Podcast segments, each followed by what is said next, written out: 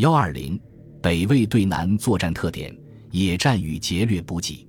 此次魏军南下，目的是对刘宋的北伐进行报复，而非开拓疆土，所以注重推进的速度，并不花费时间和兵力攻击宋军严密防守的大城市。当魏军抵达长江沿岸时，黄河边的敲敖城、淮北的下邳、彭城、淮河上的寿阳、盱眙、山阳，都在宋军固守之下。魏军的主要战术是利用野战歼敌，宋军以步兵为主，缺乏骑兵侦察能力，对魏军骑兵到来往往猝不及防，所以宋军的大多数失败都发生在野战之中。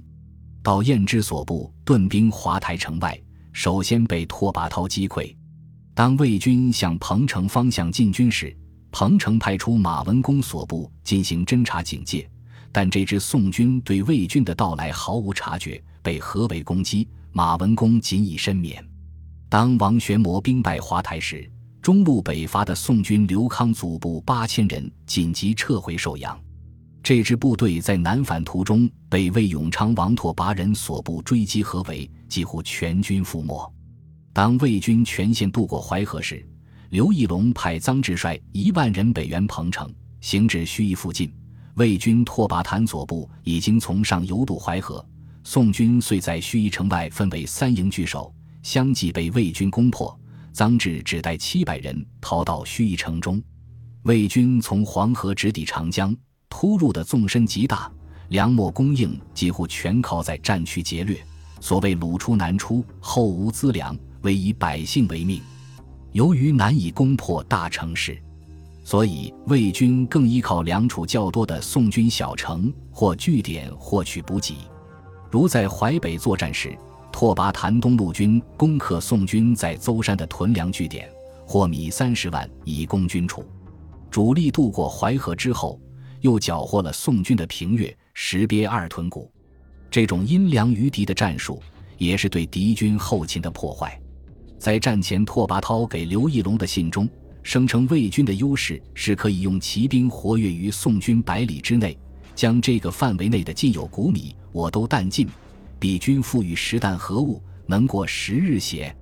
但这种劫掠补给方式对战区百姓民生的破坏极大。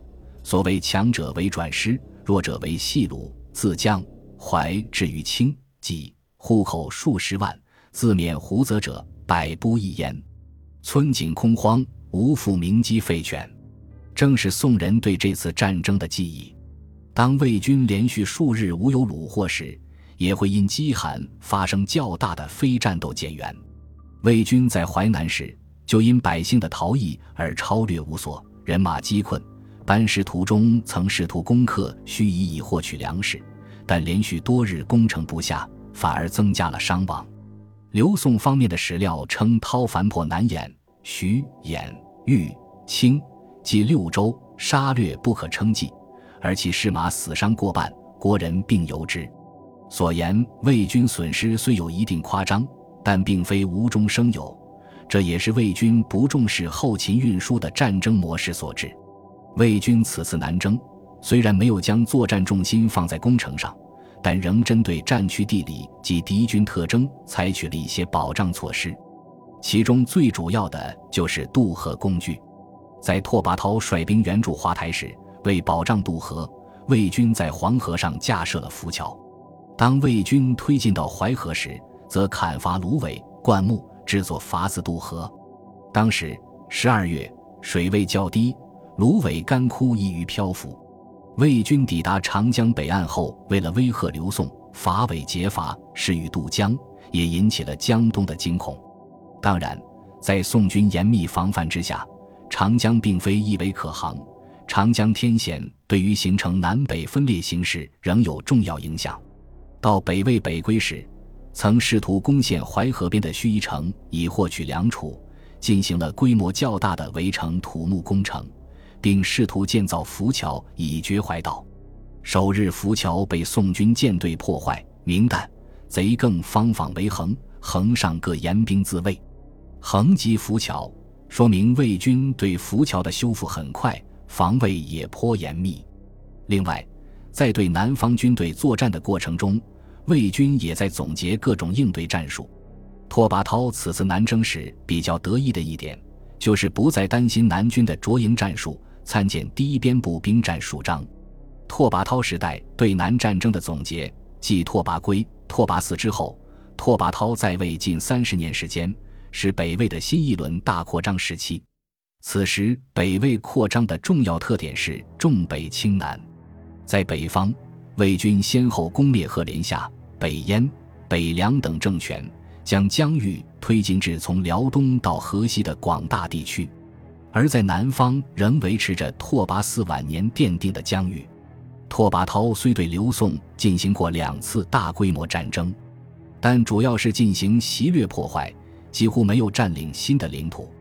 形成这种局面的原因，第一，诸北方政权对北魏的威胁最为直接，因为这些北方政权都紧邻北方草原，战马较多。拥有强大的骑兵，可以很快地袭掠北魏境内，而刘宋政权缺乏骑兵，军队调动依赖水运，行动迟缓，难以对北魏造成实质性威胁。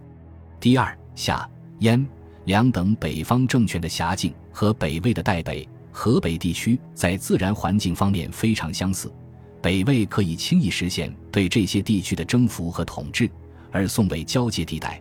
即黄河以南、淮河以北地区，经过连年战乱，居民稀少，且淮河流域河道密布，不利于北魏骑兵作战，所以魏军缺乏向南扩张的动力。第三，北魏政权自身特点所致。拓跋焘时期，北魏的政治重心仍是代北地区，其政权尚未完全适应对汉地的统治。这一方面最突出的表现。就是尚未实现对汉地民户土地的精确登记和征收粮赋，只能实行宗主都护。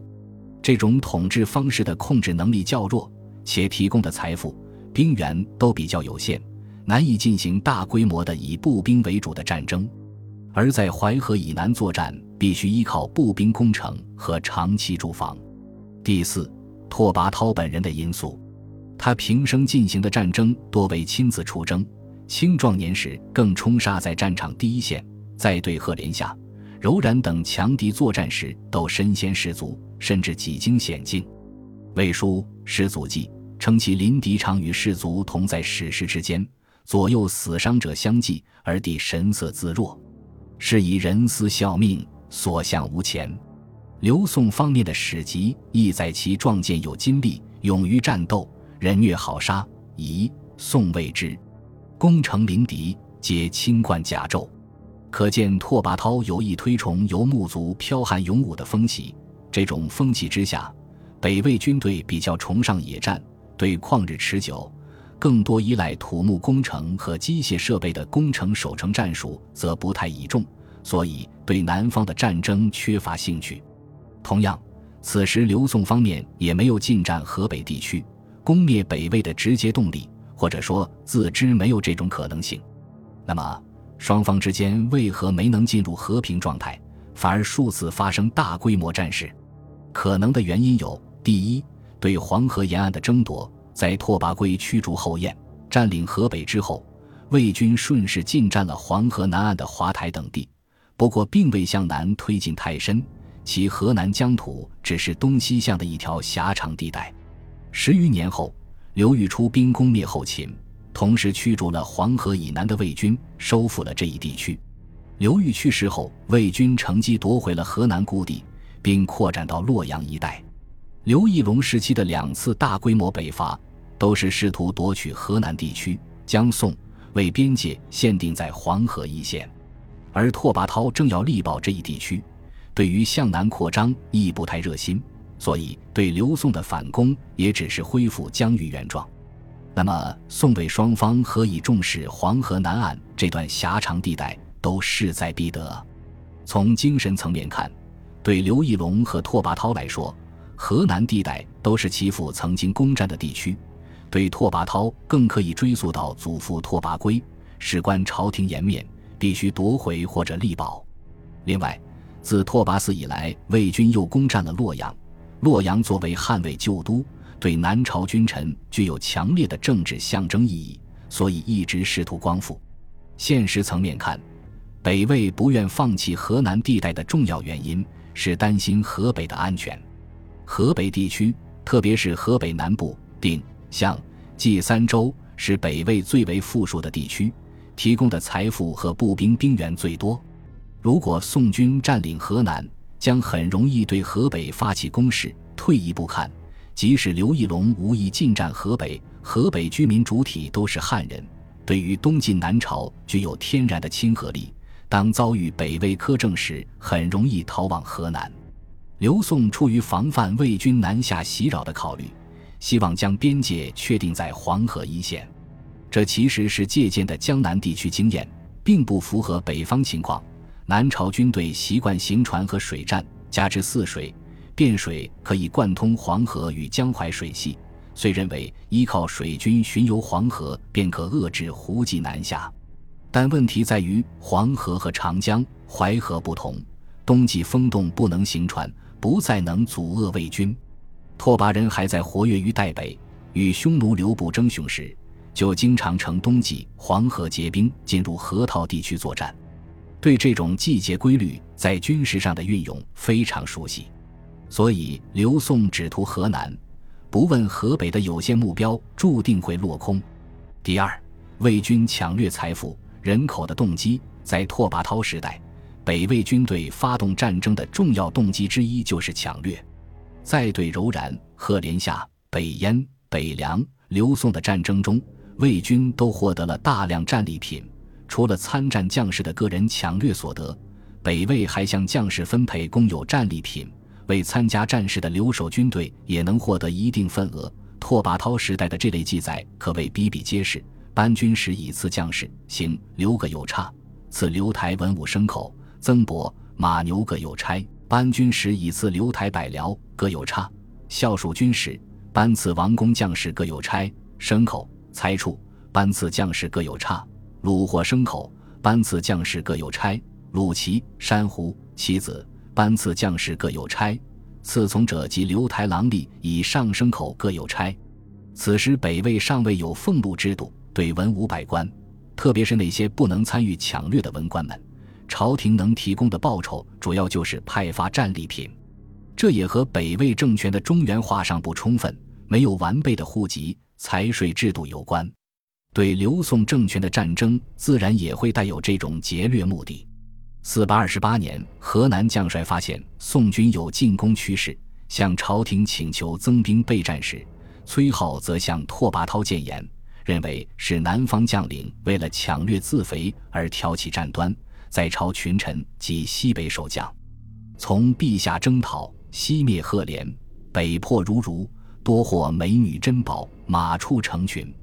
南镇诸将闻而生羡，意欲南超以取资财，是以披毛求侠，妄张贼势，计得私心，既不获听，故数称贼动，以恐朝廷。卑躬存私，为国生事，非忠臣也。后来事实证明，崔浩对战局的判断错误。此次宋军北伐是刘义隆筹划已久的行动，但崔浩说，魏军南北边疆的将领都希望通过战争劫掠致富，则有普遍性。拓跋焘时期的对宋战争中，魏军并没有明显的攻坚战优势，所以魏军的抢掠对象主要是村落。小城中的人口实称牲口，这些南朝人口不仅可以作为奴婢劳作出售，而且如果其在南方家族比较富裕，往往会出高价向北魏方面赎买。这种记载在《魏书》及《宋书》《南齐书》中也很常见。所以，魏军在侵入宋地之后，劫掠人口的行为非常普遍。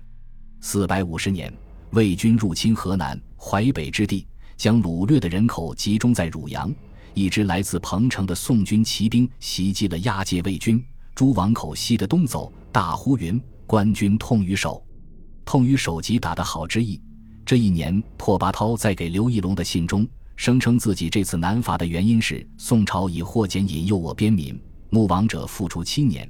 他还夸口自己这次南征虏获的人口，远高于被刘宋引诱过去的魏晋人口。我今来至此土，所得多少，孰与比前后得我民乎邪？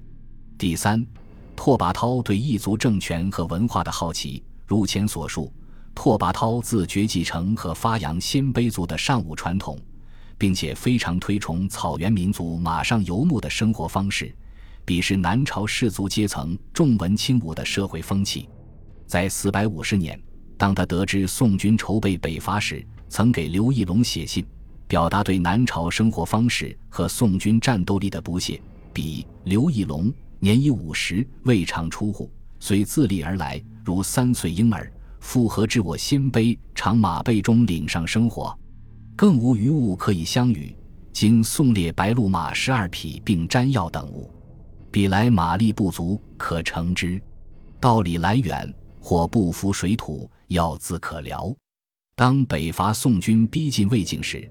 北魏将领希望向河南地区增兵，抵抗宋军进攻，但拓跋焘予以回绝。他认为汉地暂时的得失对北魏政权的影响并不大，并且坚信拓跋骑兵会轻而易举地挫败宋军攻势。为群臣初闻有宋师，言于魏主，请遣兵救援河谷伯。魏主曰：“马今未肥，天时尚热，速出必无功。”若兵来不止，且还阴山避之。国人本着羊皮裤，何用绵薄？斩至十月，无无忧矣。此事仅载于《资治通鉴》。拓跋圭态度则和西汉叛臣中行说对匈奴单于的建议如出一辙，都是畅言游牧族衣食生活方式的独特性和对汉地的优势。但另一方面，拓跋焘对南朝的自然环境。社会风貌及刘宋上层的政治状况，又抱有强烈的好奇心。他在四百五十年给刘义隆的信中，曾异想天开地提出和刘义隆交换领土，由刘义隆到平城建都，自己则到江南生活。自天地起辟以来，争天下者非唯我二人而已。今文笔刘义隆自来，设能至中山及桑前川，随意而行，来意不迎，去意不送。若厌其趋于者，可来平城居。我往扬州住，且可博其土地。原著：臣人为换意为薄。出于这种自信和好奇，在这一时期的宋魏关系中，不论宣战还是通好，北魏始终是态度积极的一方，而刘宋态度则谨慎、警觉而暧昧。在四百三十年宋魏之战，刘宋方面的所谓元嘉七年北伐结束之后，拓跋焘主动遣使通好。并希望与刘宋皇室通婚，而刘义隆则美意为之，即既不敢回绝，亦不愿答应。到四百五十年的宋魏之战，拓跋焘已年过四旬，他对南方的好奇感不仅没有减退，而且变得更为强烈。这可能是他率领魏军南下江淮的直接动力。当魏军进抵彭城之下时，城中有刘义隆之弟江夏王刘义恭，太尉。之子武陵王刘俊，安北将军，驻防。拓跋焘登城南的戏马台望城内，并派遣刚俘获的刘宋军官蒯英到城门下，向刘俊传达问候，称远来疲乏，若有甘蔗急酒，可见分。刘俊派人出城送酒二器、甘蔗白挺，并向拓跋焘索要骆驼。宋江问蒯英：“卢主自来不？”蒯英答来，并举手指西南。可见使臣相见场面都在拓跋焘注视之下。次日，拓跋焘又到戏马台，派使者李孝伯到彭城下赠送帛、骆驼、貂裘、葡萄酒等礼物给二王，并向宋方转达，希望安北将军刘俊能出城。拓跋焘欲与安北相见，且承诺不会攻城。此后，双方使臣频繁往来，交换礼物。拓跋焘甚至主动索要酒。柑橘、柏具、赌具、甘蔗、箜篌、琵琶、筝、笛等乐器及其子，城内则尽量予以满足。但刘宋二王始终未敢出城与拓跋焘见面。拓跋焘遂命李孝伯向城中传言：刘义恭、刘俊都还年轻，被困孤城，难免惊恐。如果想派信使到江南，魏军可以护送，甚至提供马匹。这个提议被拒绝后，他又命使臣传言：“魏主质疑太尉安北，何不遣人来至我间？彼此之情虽不可尽，要须见我小大，知我老少，观我为人。”若诸左不可遣，亦可使同干来。拓跋焘的见面要求始终未得到刘俊叔侄的响应，遂率魏军渡过淮河，直抵长江边，派使者向刘义隆赠送骆驼、名马，并再次要求联姻。刘义隆遣田齐回赠礼物：掏的黄干、及蛋汁，并大进灵酒。左右有儿语者，疑食中有毒。涛不答，以手指天，而以孙儿视其曰：“至此，非为欲为功名，实是贪结姻缘。”若能筹作，自今不复相犯秋毫。又求嫁女与世祖。拓跋焘当宋氏之面饮食刘义隆的赠品，可见其无畏与大度。这也是向刘宋方面传达其自信坦荡。此世祖及后来的孝武帝刘俊，可见拓跋焘在彭城之下数次要求与刘俊见面，也是想为女择婿。这段记载出自《宋书·魏鲁传》。当来自刘宋使臣见闻，真实且生动。但有意味的是，到了魏书中，这次的会见就变成了宋人求婚。拓跋焘不允，义隆事先百劳，供其方物，又请晋女皇孙以求和好。帝以失婚非礼，许和而不许婚。魏收编著《魏书》时，已能见到沈约《宋书·其魏书》李孝伯传中李孝伯应对宋人的记载。就全抄自《宋书·张畅传》，但何以这次江边的会见就改为了刘宋方面主动，而拓跋焘矜持？可能是北魏在孝文帝的汉化改革之后，逐渐接受了汉代正统的礼仪观念，所以当初拓跋焘直率坦荡的表现，在后人眼中却变得粗野，只好对史实进行改造问世。本集播放完毕，感谢您的收听。喜欢请订阅加关注，主页有更多精彩内容。